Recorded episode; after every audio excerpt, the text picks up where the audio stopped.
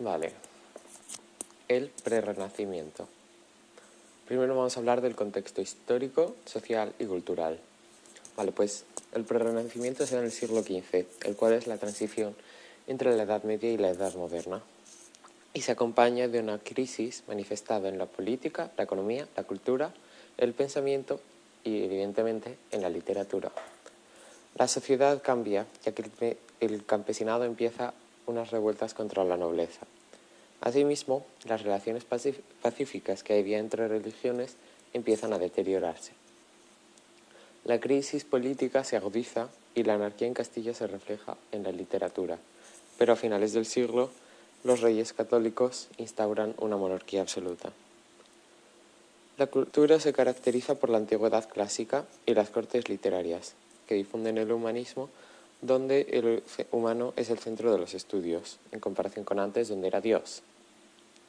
La mentalidad es muy variada, pues, pues, hay dos tipos. Existe la gente que empieza a tener una visión más pagana y materialista, o sea, más, más egoísta, donde se centran en vivir la vida sin pensar en, el, en lo que haya después de esta. Y aún hay personas con mentalidad ascética, la cual les dice que tienen que actuar bien en esta vida para después ir al cielo la poesía narrativa popular tradicional, el romancero viejo. Menéndez Pidal, un historiador del que ya hemos hablado, defiende que estas breves composiciones epicolíricas derivan de los cantares de gesta, pero también hay gente que piensa que nacieron por su cuenta, como romances. La evolución y la transmisión. Se crearon y transmitieron oralmente en el siglo XV y en los siglos XVI y XVII fueron recogidos por autores cultos, creando el romancero viejo.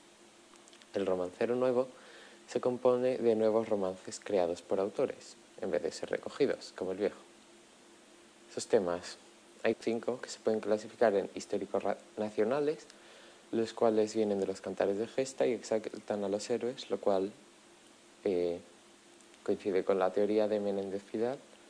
Pero luego también están los novelescos y líricos, que son creados por la imaginación popular y desmontan esta teoría por otro lado están los fronterizos, no, perdón, fronterizos y moriscos, los cuales relatan batallas entre los reinos moros y cristianos. Y si es protagonizado por un cristiano, es fronterizo, y si lo es por un moro, es morisco. Por otro lado están los carolingios, que se centran en Carlo Magno y lo relacionado con él. Y por último los bretones, que se inspiran en el rey Arturo y los caballeros de la tabla redonda. La métrica. Procede de los cantares de gesta, que en su última etapa medían 16 sílabas, por lo que son versos de 8 sílabas de rima asonante en los pares. O sea, 8 nada, 8A, 8 nada, 8A. Esto es una teoría.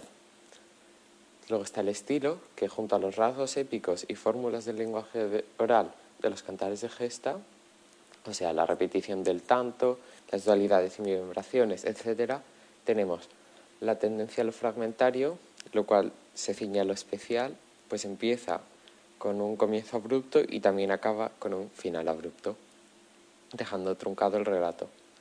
La tendencia a la repetición, incluyendo aliteración, repetición retórica y paralelismo, y libertad temporal, donde destaca el imperfecto del subjuntivo eh, en vez del pretérito indefinido.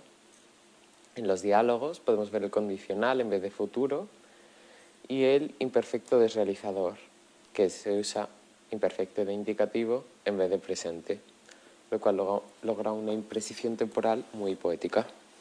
Y ya estaría, porque pasamos a las coplas a la muerte de su padre, de Jorge Manrique, lo cual ya está en otro episodio, y después la Celestina, lo cual no está terminada. Así que mucha suerte.